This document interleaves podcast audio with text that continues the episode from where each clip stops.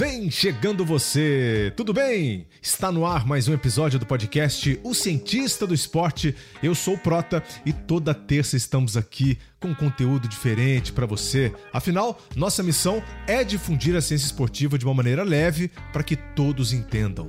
Você pode assinar o nosso conteúdo também nos aplicativos de podcasts da iTunes, da Google e também no Castbox e tantos outros, ou mesmo escutar na página globesport.com/podcasts, onde estão todos os podcasts do esporte da Globo. Estou lá no Twitter também ou no Instagram, arroba Luiz Felipe Prota, ou também no Instagram do podcast, arroba O Cientista do Esporte. Novinho em folha, hein? Chega lá pra gente conversar. Beleza? Então vamos lá, é hora do nosso conteúdo de hoje. Na entrevista que trago hoje pra gente, tive uma longa e deliciosa conversa com o médico da seleção brasileira feminina de vôlei, Dr. Júlio Nardelli. Na primeira parte do nosso bate-papo, ele conta sua experiência de 25 anos trabalhando com vôlei brasileiro, do início, das frustrações, como a derrota para a Rússia na Olimpíada de Atenas, até o bicampeonato olímpico, a volta por cima ao lado do técnico Zé Roberto. O ídolo Naubé Pittencourt também faz uma participação aqui no nosso episódio, uma vez que ele teve uma participação importante na vida de Nardelli. Na segunda parte da nossa entrevista, falamos sobre os impactos pós-pandemia que os atletas podem sofrer, as estratégias e exames que podem ser adotados para prevenir lesões e morte súbita no esporte nesse momento, uma aula sobre ciências médicas aplicadas ao esporte. Vale acompanhar cada segundo desse episódio a partir de agora.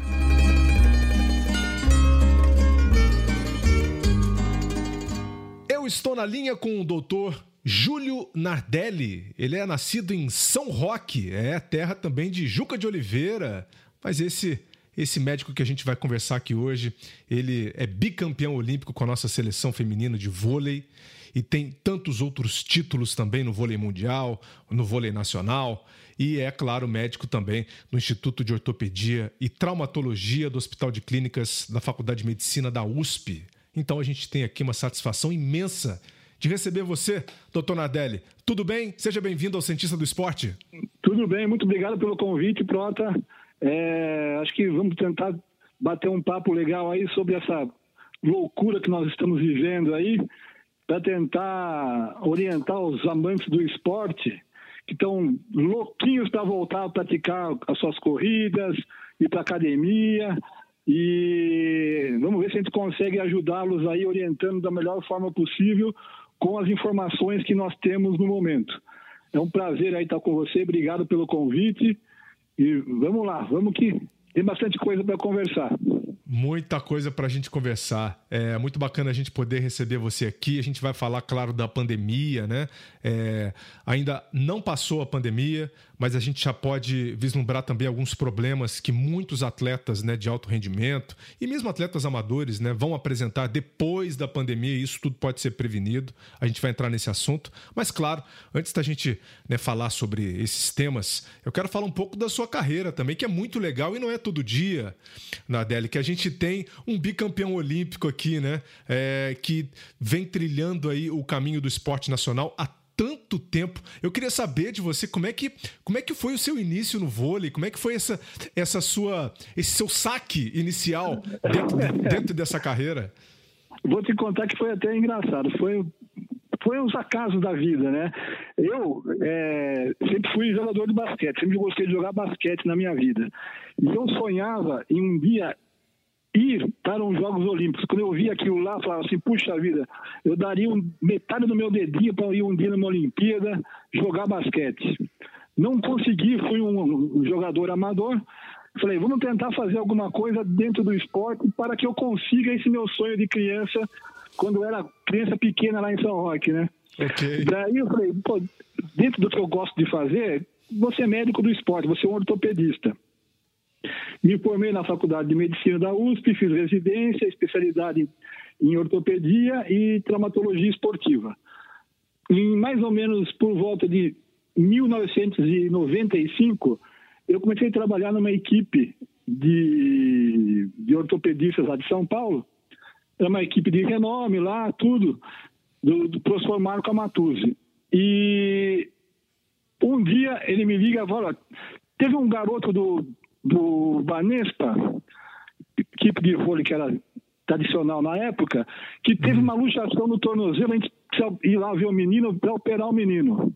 É o menino do juvenil e tal. Tá bom. Daí outro colega foi lá no hospital, viu a situação do garoto e tal. E no dia seguinte nós fomos lá para operar o menino. Hum. E esse menino chama-se Naubert Bittencourt. Ah, não acredito. O próprio. Sensacional. E, e daí que começou a minha saga. Por quê? No primeiro pós-operatório, chega ao consultório do meu chefe, o Nauber e o Montanaro, que era o supervisor, o gerente do time. Ok. E daí conversando, vai, conversa vem, conversa vai. Montanaro falou para mim assim: Você gosta de esporte? Eu falei: Gosto. Você entende de vôlei? Eu falei: Eu, eu entendo do jogo, nunca joguei vôlei e tal. Eu falei: Sou do basqueteiro, né? Falei: basqueteiro não vai dar certo. Mas você, você não gostaria de tentar? ser o nosso médico, porque nós temos um médico lá do time, só que ele não acompanha os treinos, os jogos, gente está precisando de uma pessoa mais direta com a gente lá para fazer esse meio campo. Sim. Daí eu falei, ah, vamos tentar.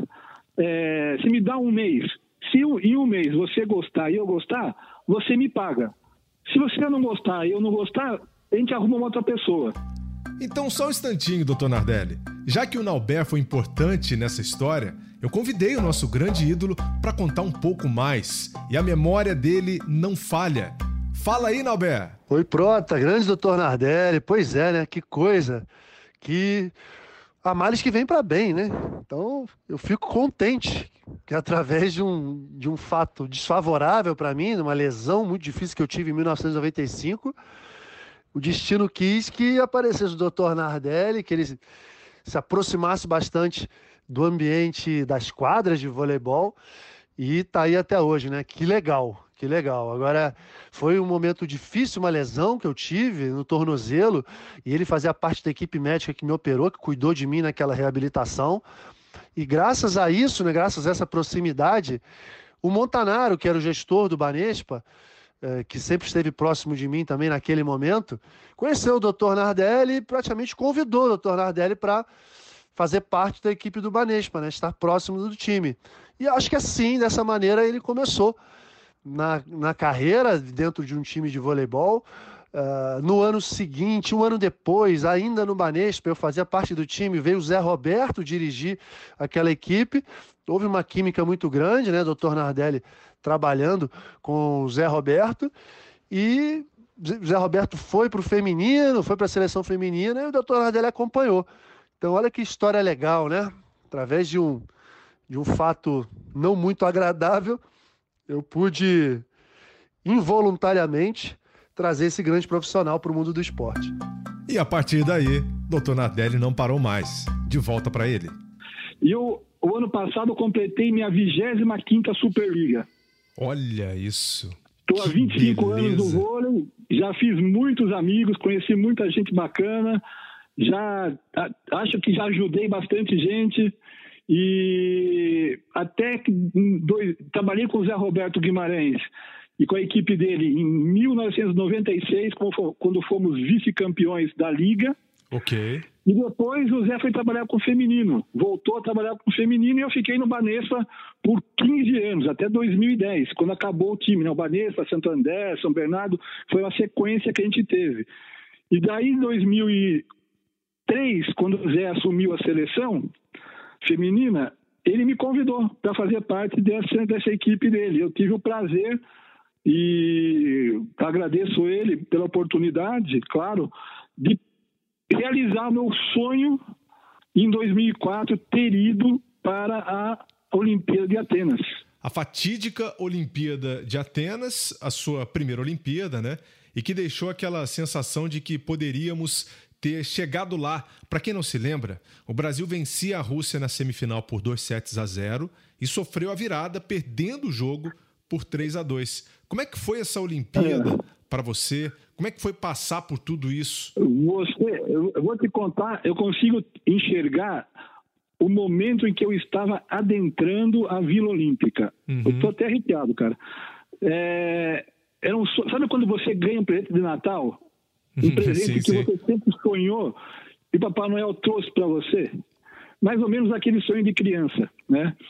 E, assim, eu via as pessoas passando, falando assim, nossa, aquele deve ser do tênis, aquele deve ser do basquete.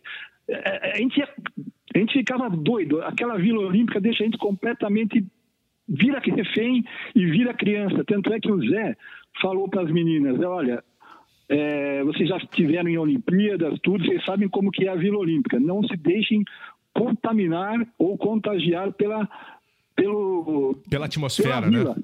Né? Pela atmosfera da vila, porque isso pode desviar o nosso foco. Infelizmente, no dia 26 de agosto de 2004, o destino sacaneou a gente, pregou uma peça na gente e o destino não pediu desculpa para a gente nesse dia. Ele devia ter, ao longo do tempo, o destino devia ter pedido desculpa para a gente, porque o destino atrapalhou a nossa é, ascensão na Olimpíada, naquele jogo fatídico com a Rússia. Sim. Eu vou te falar que aquela equipe de 2004 era uma equipe sensacional. A gente teve jogos, é, desde 2003, quando nós assumimos, nós tivemos jogos maravilhosos. Para quem gosta do esporte, jogos maravilhosos contra Rússia, China, Itália, Cuba, Estados Unidos. Eram jogos maravilhosos, Prota. Eu lembro. Jogos difíceis. Era jogo de 3 a 2 era jogo, era jogo de gente grande. E naquela Olimpíada, o destino quis seguir outro caminho, não o caminho que o Zé Roberto tinha trilhado. E eu fico triste porque eu fiz muitas amizades naquela, com aquela equipe e eu via desde o começo jogadoras como a Virna, como a Érica, jogadoras espetaculares, treinavam. A Érica era uma, era uma leoa de treino. A Érica era maravilhosa treinando e jogando. Todo mundo tinha é, queria ver a Érica jogar, a Virna, a, a Bia, a Bia tá jogando uma bola sensacional. Depois tinha ainda a Elisângela, que não entrou muito, e as meninas que tiveram a oportunidade depois de. É, a Fernanda, não posso esquecer da Fernanda, que era uma espetacular levantadora, não tinha dúvida que, como atleta, ela era uma pessoa fora de série. Sim, sim. E essa geração simplesmente ia fazer a final olímpica, que era um sonho de todo mundo. Se a gente ia ganhar ou não depois, isso é outra conversa mas essas meninas iam chegar no degrau mais alto da carreira delas, que é uma final olímpica. Quando você entra para o esporte, Tota, é, talvez você não sonhe em ganhar uma medalha de ouro, mas você, chega, você sonha em chegar numa final olímpica. Chegar numa final olímpica é para muito poucos, é para muito poucos. E ganhar uma Olimpíada, então, é, pra, é, é, é, uma, é, uma, é uma raridade. E essas meninas não, não, elas não podiam ter perdido aquele jogo da Rússia. O destino, o destino sacaneou essas meninas. E essas meninas não tiveram a oportunidade, nunca mais, a, a, as mais velhas, né, de ter chegado a uma final olímpica. Só que o destino, por meritocracia, é óbvio, a meritocracia fez com que metade do time chegasse à final da Olimpíada de 2008. Isso é que foi fantástico. Fofão, Valeuska, Sassá. Isso é que foi fantástico. A Mari. A própria Mari, que foi a Mari. Sabe quantos pontos fez a Mari naquele jogo com a Rússia? Por volta de 36 pontos. Foi a maior Incrível. pontuadora da partida, uma das maiores pontuações da Olimpíada. E ela foi injustamente acusada de ser a responsável pela nossa derrota. E então, essas meninas tiveram a oportunidade de participar de, uma, de um momento, Prota, daqueles cinco minutos finais, que até em aula eu coloco aquele, aquele, os cinco últimos pontos do, da vitória contra o Estado já em 2008, Sim. onde nós tivemos a oportunidade de recomeçar de lá de baixo, depois sabendo de tudo que aconteceu e, e tudo que foi feito contra a gente, é, nós tivemos a oportunidade de é, recomeçar um trabalho maravilhoso. E naquela Olimpíada de 2008 em Pequim, nós chegamos à final e não tínhamos perdido nenhum set. Nós fomos perder um set no final contra os Estados Unidos. Olha só. E aquela, e aquela seleção era maravilhosa. A agora a gente está relembrando os jogos, vendo pela Sport TV, que eu não tinha nem visto os jogos ainda, você acredita? Eu, eu assisti todos os jogos e ainda a gente passa nervoso.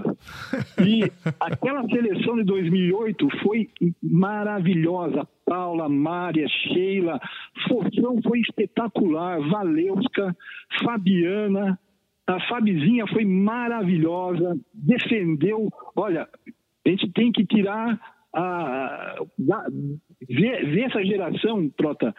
Eu ter participado disso daí, olha, eu fico arrepiado e muito feliz de ter participado. Eu imagino, Depois, eu imagino. Tivemos, tivemos em 2012 em Londres, tivemos dificuldades no, no começo e, olha, é, seis match points para a Rússia no tie break e nós conseguimos vencer e ir para a semifinal e ganhamos dos Estados Unidos na final. Nós tivemos na final o primeiro set em 2000, 2012 em Londres. Os Estados Unidos ganhou o primeiro set da gente de 25 a 12. Parecia que, parecia que iam passar tinha, o carro, tinha, né? Tinha gente, tinha, tinha é, torcedores brasileiros que estavam lá na arquibancada dando risada da gente dando risada no telefone, fazendo brincadeiras e gozações, porque a gente tomou um pau de 25 a 12 e perdemos, mas perdemos muito bem perdido. Sim. E aí, com a, com a orientação do Zé, as próprias meninas foram se acalmando e nós conseguimos ganhar um jogo contra os Estados Unidos. Talvez na, em 2012, se a gente jogasse 10 partidas contra os Estados Unidos, eles ganhariam oito e nós duas. E a, e a, e a partida que a gente tinha que ganhar era aquela. Porque os Estados Unidos tinham ganhado todas as partidas, quase todas as partidas que a gente tinha jogado contra eles naquela temporada. Incrível. Então, é assim, foi sensações e sensações, tudo decorrente da pergunta que você fez lá atrás, como é que eu comecei, né? Sim. E aí, completei 25 anos de, de Superliga o ano passado e continuo trabalhando, estamos num projeto bacana agora em desenvolvimento de atletas lá com o Zé Roberto lá em Barueri. E esse trabalho, vou te falar que é muito, muito, muito legal. Estamos tentando fazer uma geração nova para 2024 com jogadoras com biotipos diferentes, é, com perfis diferentes de, de personalidades. Então, é, quando você pega uma seleção já pronta, é, é uma coisa. Agora, você fazer o atleta, como o Zé fez, a maior parte dos atletas, pegou também e fez em 92 o masculino, o trabalho é muito mais prazeroso, Prota, porque a gente vê a criança nascer, crescer e vingar. E é isso que nós estamos tentando agora é, lá em Barueri, com essa, com essa garotada nova aí, e vou te falar, uma garotada com futuro muito bacana, se o vôlei mantiver o trabalho de base, as categorias, os treinamentos, todo o trabalho que tem que ser feito para manter o vôlei de alto nível, porque as outras seleções estão melhorando e muito. E são jogadoras grandes e muito habilidosas o vôlei mundial evoluiu muito, né? É, muito, a gente vê muito. aí muitas seleções é, em que o nível é muito parecido, né? A gente pega a Rússia, Sérvia também, que sempre chega muito forte, né? Com aquelas, com aquelas meninas altas. É, a Rússia sempre chega para vencer, não tem jeito. E a seleção norte-americana, a seleção japonesa que traz aquele vôlei, aquele vôlei bonito, né? Aquele vôlei clássico, né? Um vôlei é, é, é que enche os olhos também, né? Sim, não tenha dúvida. Jogar contra o Japão, a gente sai com dor de cabeça, própria, de tanta velocidade que é aquele jogo. Verdade. Te juro. Gente, eu, todo jogo do Japão eu tenho que tomar um analgésico pós-jogo porque a cabeça pesa de tanta, tanta coisa rápida. Eles não deixam a gente pensar. Uma das, das virtudes dele, do Japão, é fazer o jogo ser rápido, dinâmico. Se a gente entrar na correria do Japão, a gente perde o jogo e não vê o que aconteceu. A gente tem que baixar um pouco a ansiedade do Japão, segurar um pouco o jogo, porque a gente não consegue acompanhar a velocidade deles. Eu já fiz alguns jogos do Japão também, em, em competições, no, em Grand Prix, né? Sim, sim. E é muito bacana a gente poder acompanhar a evolução do vôlei nessas últimas duas décadas. Para você, como, como médico da seleção, é, quais são os grandes desafios assim durante uma competição como essa, como uma Olimpíada, por exemplo? O desafio é assim, eu diria que o mais importante é você manter o grupo íntegro. Porque se machuca uma jogadora, a gente não tem tempo hábil de recuperar Sim. e não pode trocar. Então, isso é o que me preocupa a cada treino e a cada jogo. Porque já pensou se você ter uma jogadora que se lesione num treinamento e não dê para trocar? Uma jogadora importante. E outra coisa, na Olimpíada só podem 12 jogadoras. Se É. perder uma jogadora, acabou a Olimpíada. Não tem, você não tem como. Você não tem. Por isso que às vezes você tem que ter uma coringa, como o Zé Roberto sempre teve, para que jogue numa posição ou outra. Porque você só pode levar 12, você não pode levar as 14, que é o que ultimamente a gente tem utilizado em todos os outros campeonatos, exceto a Olimpíada. Então, acho que o grande desafio nosso é manter a integridade das atletas. Teve alguma Olimpíada que você teve assim o, o- maior desafio, eh, uma atleta que ficou fora e você tinha que eh, acelerar o processo de recuperação? Ah, in- infelizmente foi na, na Olimpíada do Rio, né? Porque a, a Thaisa teve uma lesão na panturrilha e ela era super importante pra gente. E a lesão dela foi assim, uma semana antes.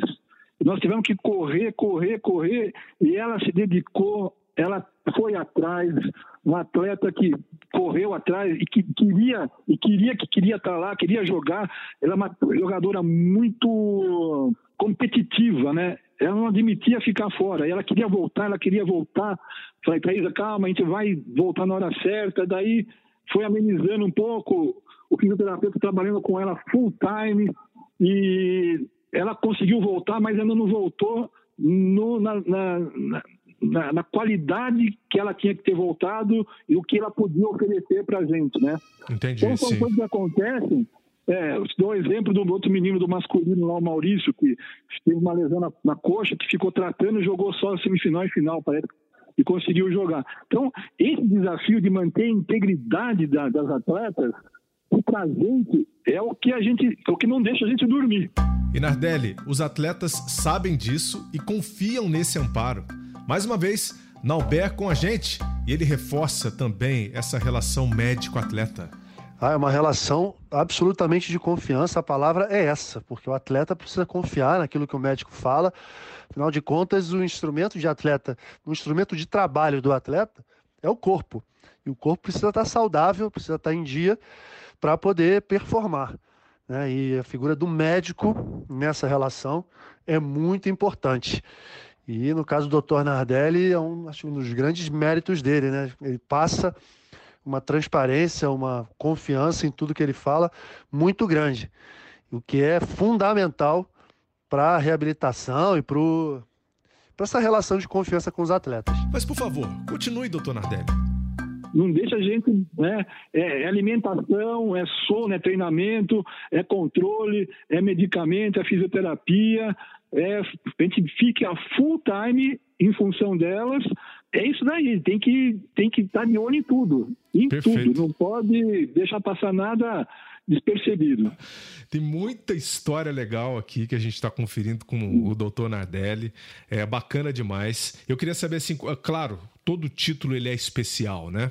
Toda campanha tem a sua caminhada, tem os seus detalhes, as suas, as suas histórias. Mas qual que é aquela caminhada que você deixou guardado aí no seu coração, assim, que realmente é medalha de ouro para você? Olha, vou te falar, tanto é que eu, eu, eu tenho guardado no meu fígado o dia 26 de agosto de 2004. Essa tá no fígado. Sim, Mas sim, no coração tá o dia 23 de agosto de 2008. Ah. Inclusive que é aniversário da Mari. Foi quando nós ganhamos o título lá em Pequim. Tava entalado, aqueles né? é, Aqueles cinco minutos pós-título foi uma coisa que é inenarrável, é indescritível. É, você não sabe de onde, você não sabe que está acontecendo. Inenarrável para alguns, mas alguém tem que fazer esse trabalho, né, doutor Nardelli? E o Galvão Bueno se emocionou nesse momento. Um ponto pro ouro. Bloqueio brasileiro. Deu defesa. É sua, Mari. Agora, no bloqueio. Abriu.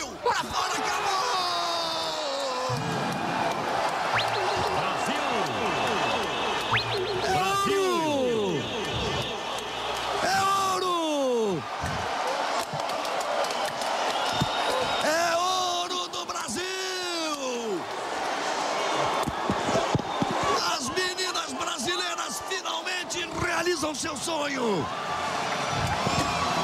Que momento é esse? Como elas se abraçam. O Zé Roberto está deitado no chão, com os assistentes em cima dele. A festa brasileira em Pequim. De volta ao Nardelli. Né? E eu tenho uma história muito legal, que depois de toda aquele, aquela muvuca dentro da quadra, todo mundo chorando, dando peixinho, abraçando e tal. Eu estava indo pro doping com a Valesquinha e agora não sei se era Valesquinha, acho que era Valesquinha mesmo. Daqui a pouco eu vejo na grade da quadra o Oscar Schmidt me chamando. Ei, vem aqui, vem aqui, vem aqui. Oscar! Me abraçou, chorou, falou assim: Você está realizando o meu sonho de criança. Deixa um abraço para toda a comissão técnica. Caramba. Cara, aquilo lá, aquilo lá me arrepiou. Aquilo lá, eu, eu, eu, o Oscar era um cara que pra gente era o ídolo. Ele era meu ídolo. Até ele, eu fico arrepiado. Até eu fiquei arrepiado ele, aqui você Marcel, contando. Carioquinha, Israel, Marquinhos, aqueles caras eram meu ídolos de criança. Eu tive que transportar essa coisa da idolatragem de criança para o vôlei. Eu tinha os meus ídolos do vôlei. Xandó, Montanaro, Amauri, é, William, Renan. Esses caras eram os caras que eu assistia. Daqui a pouco vem um cara que era o cara que eu queria ser quando crescer, entendeu? E o cara me abraça, não sabia nem que eu- quem eu era. Ele me abraça e fala assim: Você está realizando o meu sonho de criança. Isso foi no dia 23 de agosto de 2008. E ele me abraçou e falou assim: Manda, dá um abraço em cada um da comissão técnica. Falei, puta, eu vou dar. Eu vou dar. Pode deixar que eu vou dar. ah, meu Deus, e vale, né? Realmente, a gente pôde Então, acompanhar. esse dia, esse dia 23 aí tá no meu coração. é, e tinha sido exatamente é, quase que um ano após o nascimento da minha filha. E da minha primeira filha, né? E você estava distante também. E eu estava distante, eu estava distante. Quando, quando minha filha nasceu, eu estava presente. Que coisa Pela boa, pelo primeira vez. menos. E daí, minha filha, você ter uma ideia, porque toda essa, todo, todo ano, mais ou menos, as competições eram nessa fase de agosto. É. E daí, minha filha um dia falou assim: Papai, você viu que o único aniversário que você esteve presente foi no de um ano. Que depois que logo você foi. Não, de um ano não, foi de, era de dois anos, porque de um ano eu estava lá na Olimpíada. Foi de dois anos. O, todos os outros aniversários você estava fora. Falei, puxa vida, é verdade, Eduardo. Olha você só. tem razão. É. Que legal. Mas é, é bacana. Olha, legal, esse, Nardelli. esse, dia, esse dia 23 aí é, é inenarrável. Vou te falar que poucas vezes eu me emocionei tanto quanto esse dia. Até mais do que no dia do nascimento da minha filha. Ah, e não posso esquecer, pelo amor de Deus, o primeiro título que nós ganhamos na Superliga em 2005, que nós ganhamos do Minas, eu com o Santander, Vanessa Santander, nós ganhamos do Minas lá no, do Minas lá no Mineirão, um jogo de 3 a 2 que foi um jogo sensacional. E por coincidência, o nosso jogador top 10 da época era o Nauber. Que não vai ficar de fora dessa também, não. Conta aí, Nalber. É verdade, em 2005 eu era um jogador top de linha, mas já com uma certa idade, né? Tava fazendo 31 anos e como eu comecei a jogar muito cedo, a conta chegou. A conta chegou e acho que a- o mais importante para mim naquele momento era eu ter é, um bom médico, um bom fisioterapeuta, um bom preparador físico e foi justamente esses profissionais que eu acabei encontrando no Banespa naquela época. Doutor Nardelli, o Fabiano, fisioterapeuta, o Fábio Corrêa, preparador físico. Acho que foi uma das melhores temporadas que eu fiz na minha vida por conta disso. Né? Porque a parte técnica era algo que eu já dominava, tantos anos jogando vôlei. Mas a parte física era absolutamente uma prioridade para mim. E, e essa e eu dei um pouquinho de trabalho, porque eu vim de uma Olimpíada com ainda resquícios da lesão no ombro que eu tive antes de, da Olimpíada, que eu tive que recuperar as pressas. Então, por ter sido uma recuperação muito ah, a toque de caixa, né, que eu tive que acelerar eu senti um pouco de dor e aos pouquinhos as coisas foram melhorando. Cheguei ainda com uma lesão no pé que, eu, que aconteceu durante a Olimpíada. Durante aquela temporada, pequenas dores, pequenas lesões que foram acontecendo. Era, travava a coluna, travava o pescoço, enfim, é, coisas do dia a dia e que foram muito bem cuidadas, muito bem tratadas por toda aquela equipe. Caso contrário, não teria performado que acabei performando e não teríamos vencido o campeonato. Então, aquele ano foi um ano especial na minha carreira por conta disso, né? Por conta da, da qualidade dos profissionais que eu encontrei, tanto em quadra quanto fora dela. E quando a gente ganha tudo, e foi o caso daquela temporada, fica tudo mais especial. Muito obrigado, Nauber. Agora você pode descansar tranquilamente. Grandes contribuições aqui pra gente, assim como também na vida do Dr. Nardelli duas vezes fortemente presente na minha vida. E ele é nosso companheiro aqui do Grupo Globo, né? É um cara sei, fantástico. Né? Cara muito, ele é fantástico, gosto muito dele. Sempre que eu encontro com ele, eu falo, foi por causa de você que tudo começou e estou aqui. Que legal, muito bom. Olha, é, realmente é muita história. É, a gente volta no tempo aqui com o Dr. Nardelli, né? Contando também os, um pouquinho dos, dos bastidores desses títulos importantes da seleção e também é, o fato de ter trabalhado com o Zé Roberto, né? Tricampeão olímpico, aquele título que você ganha com ele em 2012, selando aí o tricampeonato dele, né? O título de 92, depois uh, 2008, 2012. Como é que como é que tem sido essa viagem, né? essa jornada tão longa também com o Zé Roberto, que é um, um dos ídolos do voleibol e do esporte brasileiro. A gente, a gente tem que valorizar muito o que o Zé Roberto fez uh, na história do esporte mundial. Não tenha dúvida. É, ele é um cara muito focado, ele é um cara muito correto, ele é um cara muito focado no que se refere ao voleibol. Ele não, como todo mundo, ninguém gosta de perder, mas ele, ele ainda mais, ele é mais complicado. Ele realmente não gosta de perder. E a gente, ao mesmo tempo que nós fizemos muitos amigos, né, no vôlei, que a gente considera amigo, né, nós também tivemos muitas situações bem, bem adversas, né. E é, ganhar do Brasil é uma coisa que todo mundo quer. Todo mundo quer. Nós, nunca, nós nunca havíamos perdido um jogo para a Coreia. Nós fomos perder um jogo para a Coreia na Olimpíada em Londres, 2012, e quase ficamos fora.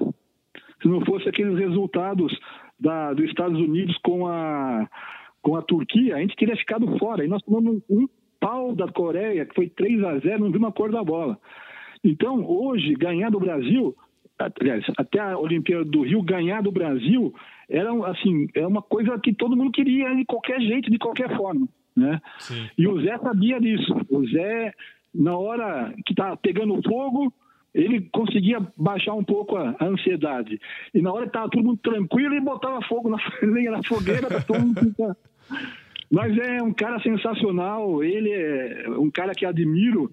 É, acho que o que ele fez, o que ele conseguiu, foi por mérito, foi meritocracia.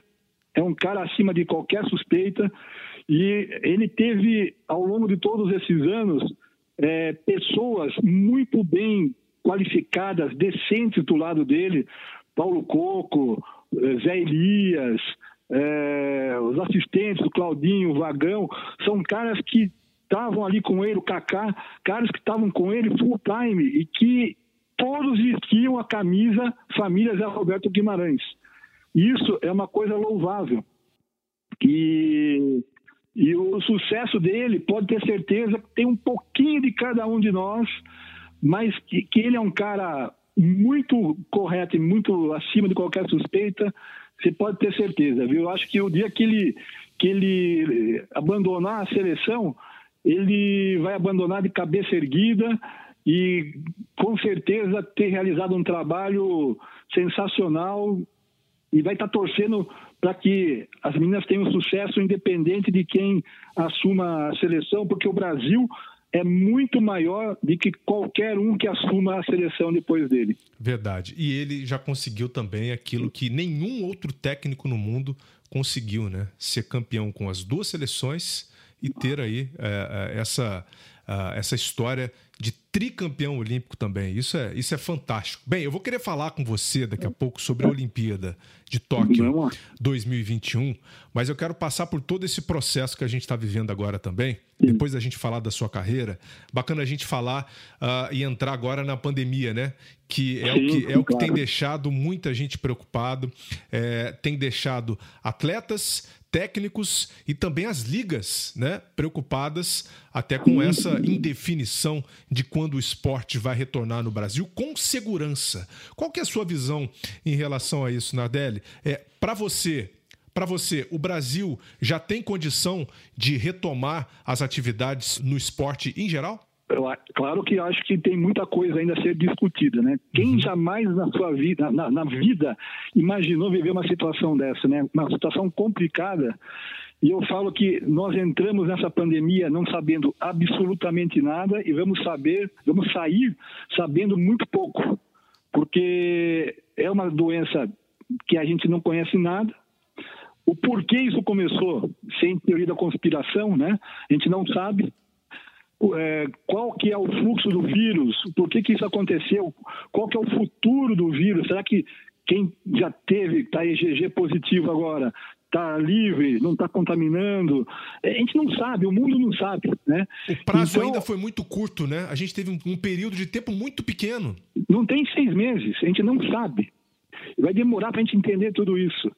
E acredito que é, agora, com a volta dos países europeus, talvez a gente que foram os que foram mais afetados no início, acredito que a gente vai estar aprendendo algumas coisas. Mas Brasil é Brasil. O Brasil existem vários submundos no Brasil que não dá para você é, fazer a mesma coisa para todo mundo. Então, hoje no Brasil tem lugares que não tem condição de você pensar em liberar um treinamento esportivo, uma competição. E tem lugares que estão mais é, comedidos. Já passou uma fase, está mais controlado, tem poucas mortes. Então, é uma coisa que tem que gerenciar. Porque antes de você, a primeira coisa que você tem que fazer antes de você pensar em retorno é pensar como que está o ambiente que você vai retornar.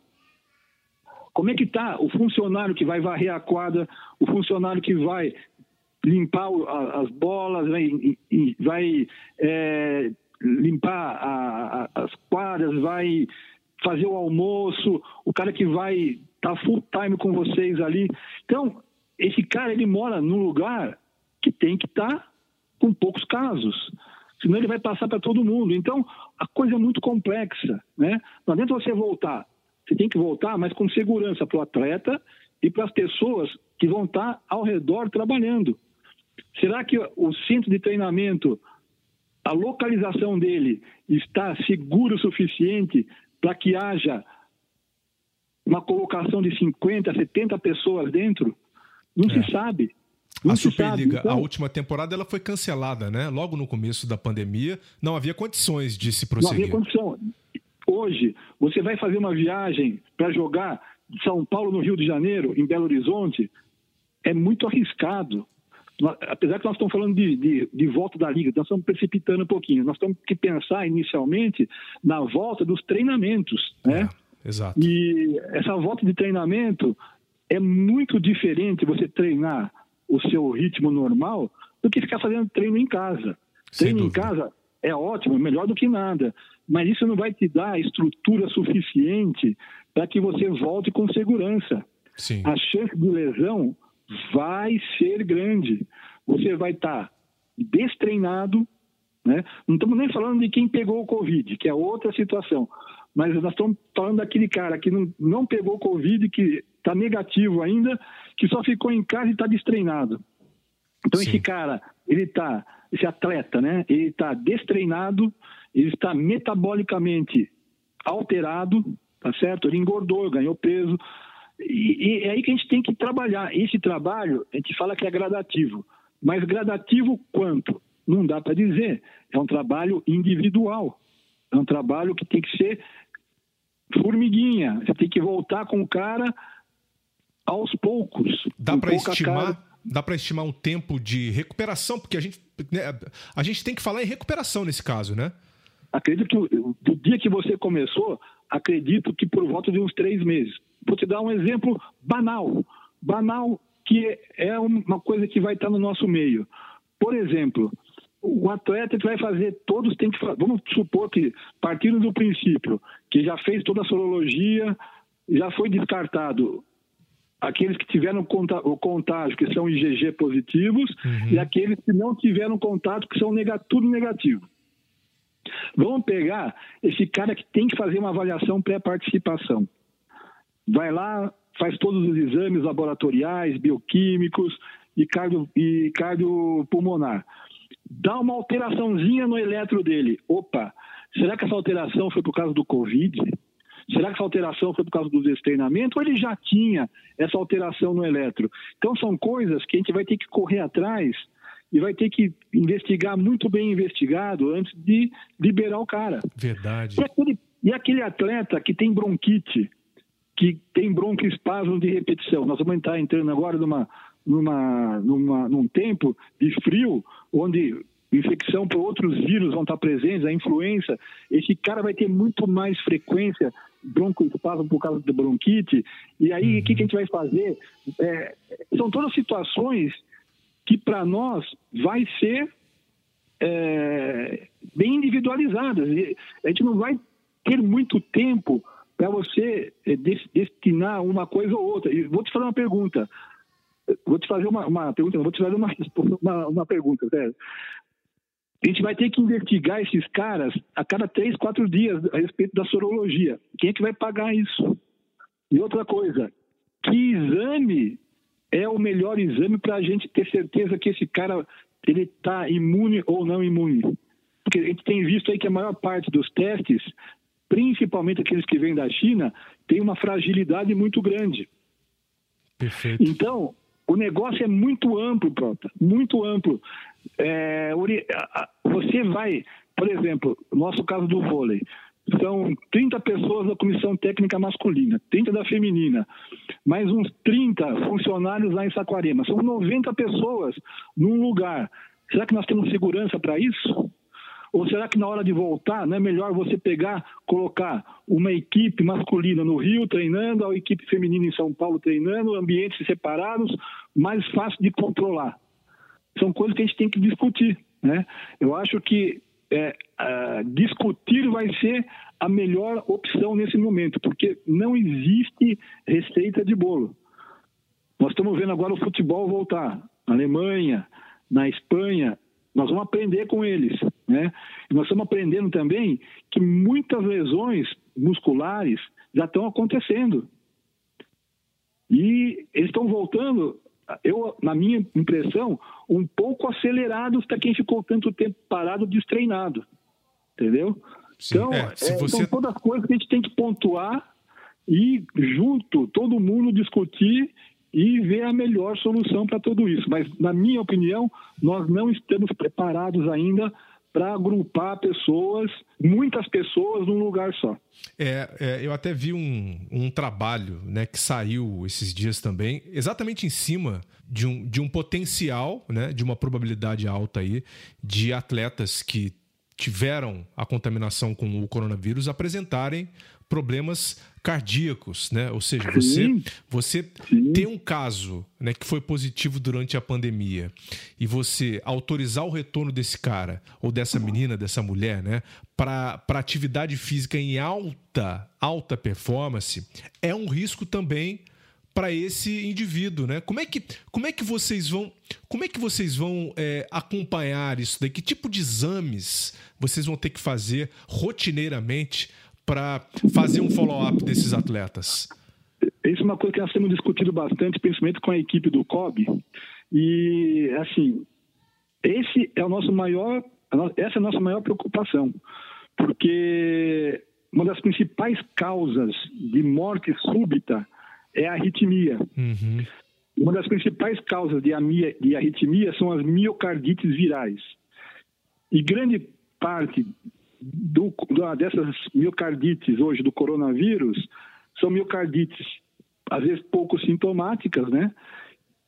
E a gente vai ter que continuar investigando isso full time, começar com o eletro, começar, às vezes, quando, quando tem já alguma coisa, por isso que você falei, o eletro, se der uma coisinha alterada, será que ele já não tinha essa alteração antes? Sim.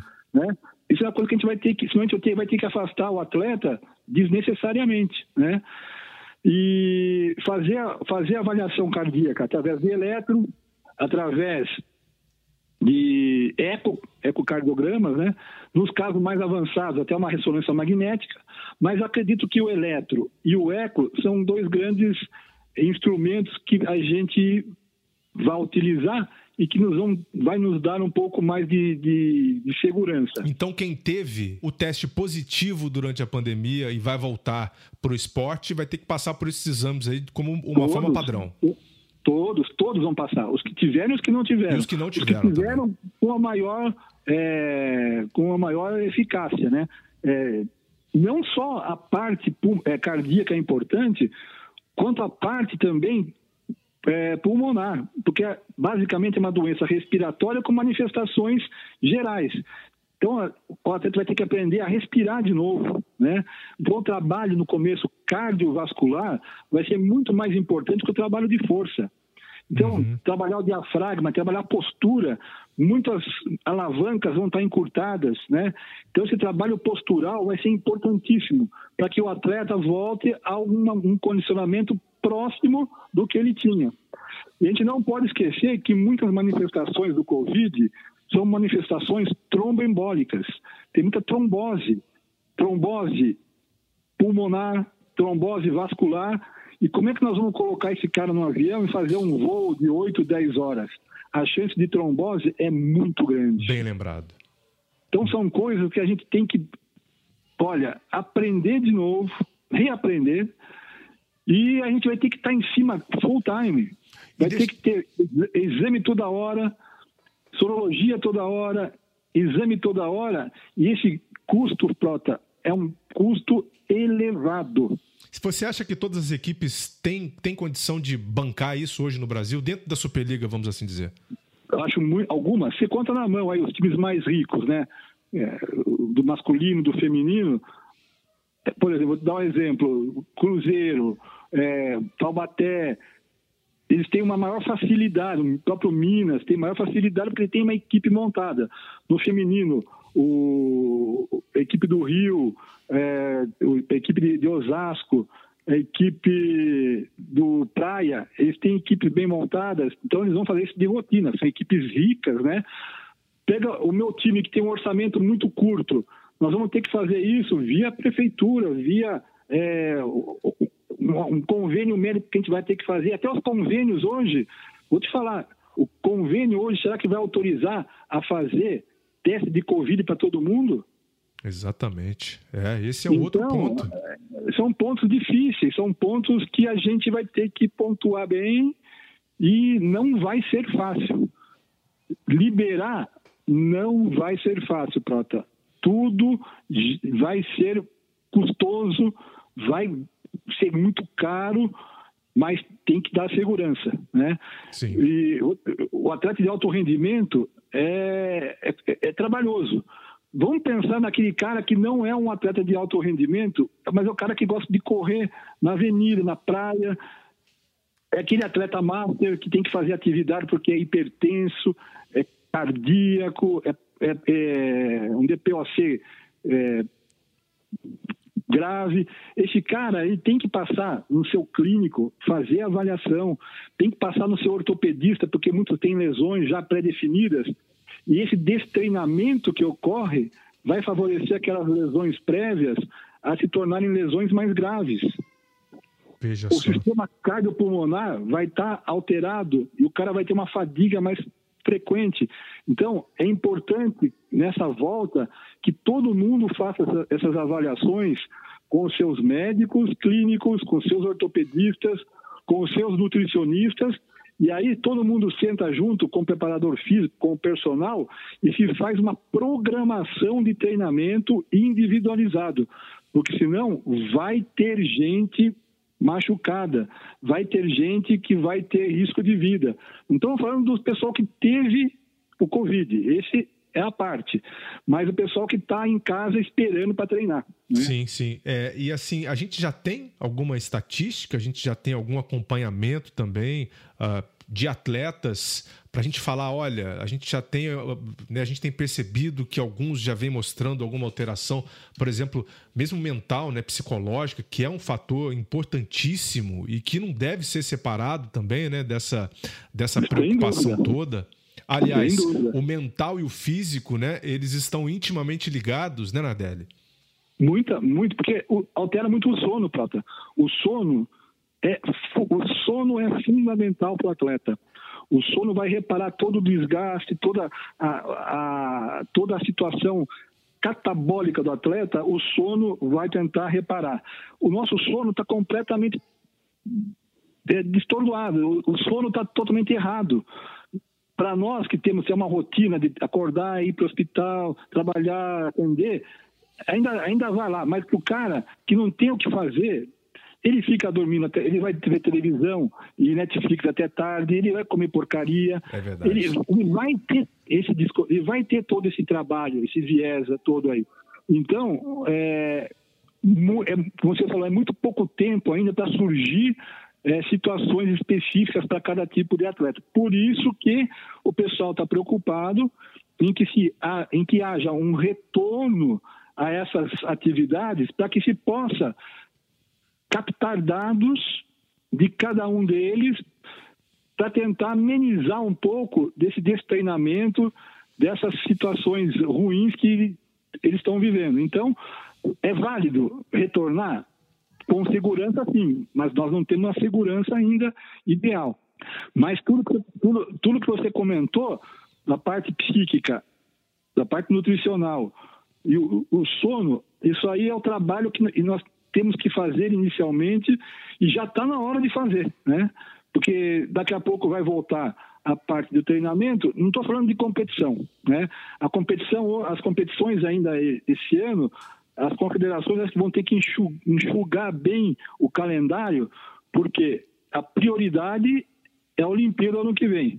Não adianta começar é, uma liga e fazer uma liga prolongada para que termine um mês antes da, do, do, da Liga Mundial, ano, ano que vem, ou da, da Liga das Nações, para fazer tudo correndo. Acho que não. Acho que nós temos que fazer um campeonato bem enxuto, em que haja um desgaste menor dos atletas, não pensando na seleção, mas pensando na própria, na própria integridade do atleta. Né? Então, acredito que se conseguirmos fazer um campeonato mais curto, é, mais bem organizado do ponto de vista de viagens, de deslocamento, esse atleta no final ele vai ter tido um desgaste menor e aqueles que tiverem a sorte de ter sido convocado e poder participar da Olimpíada de Tóquio, pensar também nesses atletas, porque eles vão ter um tempo maior de adaptação. A gente tem que pensar em tudo isso, né? É muita informação rica que a gente vem pegando aqui com o Dr. Nardelli hoje? É que tem muita coisa que a gente, muita coisa que, tá a gente está estudando e que a gente ainda não, não tem comprova não tem uma, uma, uma, uma, segurança, porque é muito pouco tempo. É, eu queria né? perguntar para você sobre o overtraining também, né? Porque é, como muitos atletas não tiveram a mesma condição, né? A gente vê que alguns atletas tem, é, é, até tiveram uh, alguma forma de se manter também ali com uma uh, atividade física razoável, né? Mas outros não. E, e, e assim que você volta também para aquele nível mais elevado, exigido para cada esporte, você pode submeter o corpo aí a um, a um excesso. Como é que vocês estão vendo também essa possibilidade de, de, de repente, síndromes de overtraining uh, sendo disparadas aí em um nível mais alto no esporte? Você tocou num assunto muito importante, porque essa é uma, é uma situação que nós vamos viver um pouco mais para frente. Agora nós vamos viver a parte das, lesões agudas, aquela lesão muscular, aquelas lesões é, ligamentares, por falta de propriocepção, e nós vamos estar exatamente preparando esse atleta, aquele atleta que já tinha uma tendinose patelar, já tinha um ombro doente, já tinha uma coluna doente. Uhum. Nós vamos estar preparando esse cara para que no, mais para frente ele possa entrar num overtraining, principalmente as mulheres. Então esse é o cuidado que a gente tem que ter. Porque todas essas alterações do, do, do, do destreinamento, junto com alterações é, hormonais, principalmente na mulher, elas vão requerer um tempo de adaptação. E se a gente não tomar cuidado nesse tempo de adaptação, esse overtraining vai aparecer. E essa, esse é o nosso grande desafio, porque nós temos pouco tempo. Né? Se a gente ficar três meses treinando, nós vamos ter um monte de jogo depois, tudo em seguida.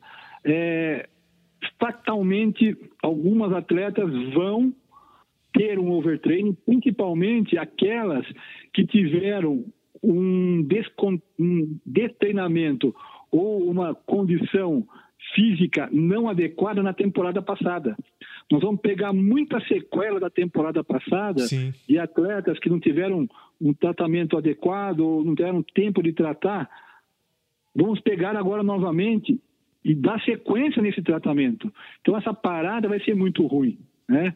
Quem tinha que perder peso não perdeu, quem tinha que cuidar do tendão e não, não cuidou, ou quem cuidou no limite ficou bom e agora vai começar tudo de novo.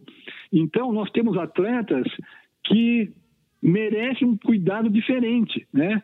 E é isso que nós vamos ter que colocar na balança, se vale a pena é, você investir nessas atletas do ponto de vista de sobrecarga ou não. Então nós vamos ter que colocar tudo na balança e sempre tem aquela briga: seleção, clube, seleção, clube. E aí que nós vamos ver realmente quem está afim e quem não está. Né? Perfeito. É, existe alguma diferença na abordagem entre mulheres e homens? Muita. Inclusive, essa, é, o voleibol me trouxe muitas felicidades. Uma delas foi ter feito uma tese em 2001, uma tese de mestrado lá no Hospital das Clínicas de São Paulo, uhum. a respeito do, da, foi um estudo epidemiológico das lesões do vôlei em homens. Quando eu trabalhava com o Banespa, né, eu, tive, eu fiz essa minha tese de doutorado.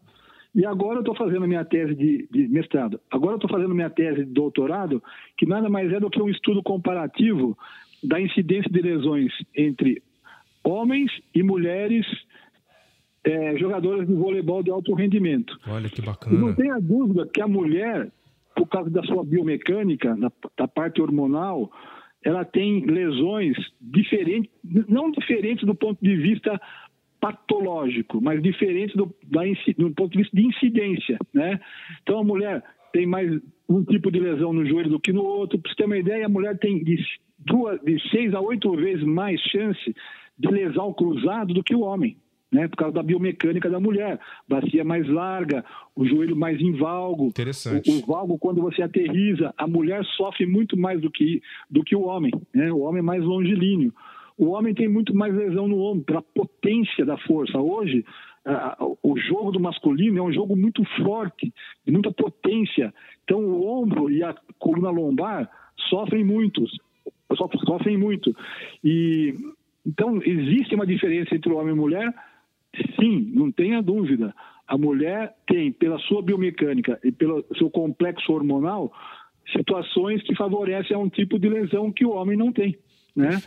E isso vai ser agora também, é, na volta do treinamento, essa readaptação motora, dessa, essa diria uma, uma recoordenação motora das ações muito importantes principalmente para mulher atleta. Que legal. Bem, é, realmente, é, isso aí já tem alguma data, por exemplo, para ser publicado também? Está em processo de. Não, estou escrevendo, eu vou, eu vou tá defender ainda. Estou escrevendo, né? Pelo menos essa quarentena me obrigou a escrever, né? Porque é um trabalho chato. Muita quem gente. já fez quem já fez tese sabe que a coisa é chata. É. Eu estou escrevendo tudo e eu vou ter que defender ainda.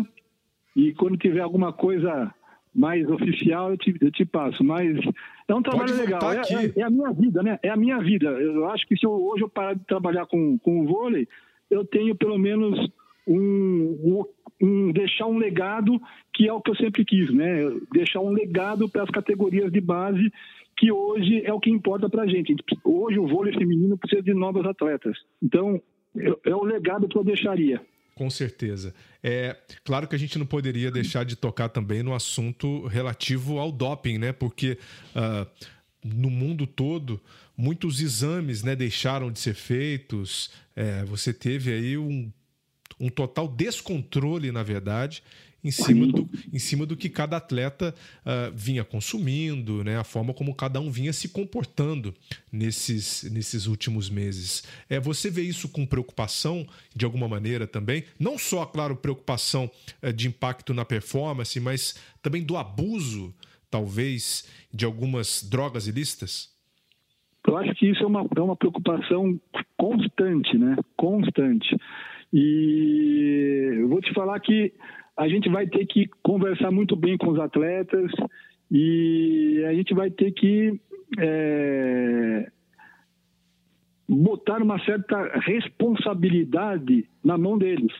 Não adianta nós assumirmos a responsabilidade dos atos dos atletas e tá tudo bem. Eu acho que a responsabilidade é do atleta, né? Uhum. E você pode ter certeza que a, a BCD vai estar tá em cima não tenha dúvida. Sim.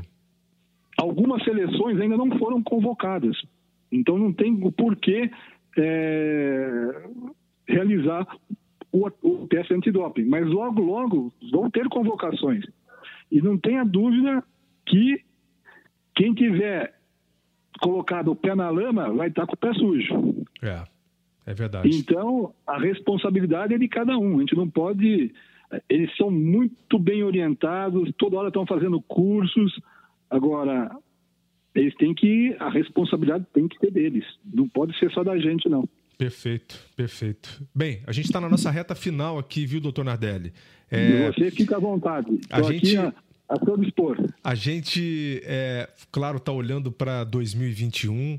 Você consegue imaginar, e essa é uma pergunta que eu tenho feito aqui para muitos que têm passado aqui no nosso podcast, é você consegue imaginar o impacto dessa pandemia uh, no nível, na qualidade do que vai ser apresentado nos jogos?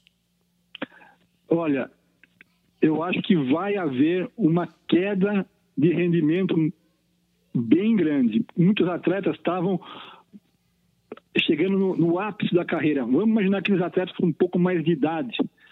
Será que esses atletas vão ter a mesma performance de, de seis meses atrás, de quatro meses atrás, onde já havia sido feito uma, todo um planejamento para que ele chegasse agora, em junho, julho, no seu ápice, né? uhum. né? Será que ele vai ter condições clínicas, físicas, mentais, de passar por tudo de novo, né? Aquela história que o trem passa uma vez só na sua porta, pode ser verdade, né?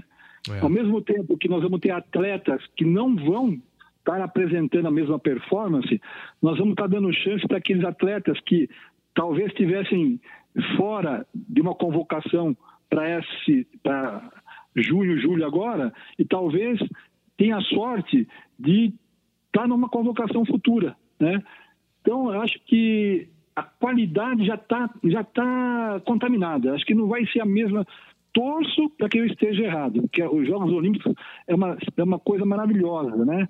É o, o sonho de todo atleta. Mas acho que começar todo o, toda a programação de treinamento, é, saúde, controle e dedicação, porque é dedicação, vai ser difícil. Por exemplo, muitas atletas estavam é, programando uma gravidez depois da Olimpíada, uma final de carreira depois da Olimpíada. Como é que fica? Será que elas vão ter paciência de esperar mais um ano, seis meses, aí que seja o que for? Talvez não, né? Então, acho que a Olimpíada perdeu um pouco daquele é, glamour que iria ter em Tóquio. Para mim, Tóquio seria a Olimpíada padrão de todas. Londres foi maravilhoso, mas acho que Tóquio ia ser uma Olimpíada ao concurso, ia ser o exemplo das Olimpíadas, porque o povo japonês é um povo muito, muito dedicado, muito organizado, até demais. Até enche o saco de tanto que eles são organizados. é. Eu acho que seria uma Olimpíada sensacional. Acredito que ainda tem o vai, vai haver o glamour da, do, dos, dos jogos, mas talvez a qualidade técnica dos recordes, é, da, da, das, da, do que pode vir aí pela Olimpíada, talvez não vá ser a melhor Olimpíada em função dos, dos resultados. Acho que vai ser uma Olimpíada muito parelha, mas do nível mais baixo, não parelha do ponto de vista de todo mundo muito bem e todo mundo competindo. Acho que vai ser um nível um pouquinho mais abaixo do que teria sido se fosse agora, esse ano 2020. Muito bom. Olha, a gente passou aqui por várias Olimpíadas, né, aqui na sua história, títulos, decepções também, né? Agora, é, esse grande obstáculo que os brasileiros e o mundo também vem enfrentando agora com a pandemia do novo coronavírus. É uma história muito bacana essa aí desses 25 anos, né, que você que você apresenta já se dedicando ao vôlei, ao esporte brasileiro. Bem, eu só tenho a te agradecer, né, por Imagine. ter feito tudo isso também pelo nosso esporte e por ter que contribuído isso. aqui com o nosso podcast, viu, doutor Nardelli? Muito obrigado mesmo. Eu que agradeço o seu convite, imagine, eu que agradeço o seu convite. Eu acho que é, o seu programa é um programa que engrandece ao, ao esporte, você dá chance para todo mundo falar. É, gostei muito da, da, da, sua entrevista com a Adriana. É, são pessoas que estão no, no, backstage, atrás do sucesso dos atletas, que muitas vezes é, são pessoas desconhecidas, né? Então, acho que o seu programa dá essa oportunidade para que é, outras pessoas do esporte também sejam é, conhecidas, né? E a gente está tentando sempre ajudar ao máximo cada, cada atleta que nos procura. Eu tento deixar, eu sempre falo para minha filha, para o meu filho, que o meu objetivo é deixar um legado, né? Um legado que possa ajudar a formar novos atletas. E se eu conseguir é, um atleta, já estou contente, já estou super feliz, né? Então, eu espero ainda continuar um pouquinho, mas a gente tem que ver que a vida segue e que as coisas é, mudam. Né? E a gente tá, tem que estar preparado para essas mudanças também. Eu agradeço a oportunidade de você ter me escutado aí e boa sorte para você também. Teu programa é muito bacana. Obrigado, obrigado mesmo aí por ter, claro, contribuído e deixado esse seu legado que é um legado irretocável, né? Não temos uh, o que dizer sobre ele a não ser claro, valorizá-lo ainda mais. É, eu te espero aqui, então, quem sabe aí, né, quando você publicar o seu trabalho, para a gente voltar a falar também sobre, sobre ciência, né, que é o que pauta bastante a sua vida. Um forte abraço, então, doutor Nadelli. Vai ser, vai ser, vai ser um prazer. Eu agradeço, um grande abraço para você e boa sorte com, com a continuidade do teu programa aí. Ele é muito bacana. Que história espetacular! Essas são pessoas que contribuem para o sucesso nos resultados, mas que nem sempre aparecem. São a base do sistema para que tudo funcione né? no pico de performance. Elas contribuem para a ciência esportiva, para a medalha de ouro. Eu agradeço demais aqui a todos que ajudaram, ao Nauber, a assessoria da Glória e a você também, mais uma vez, nosso e nossas assinantes. Próxima terça tem mais. Até lá! Vida longa aos cientistas!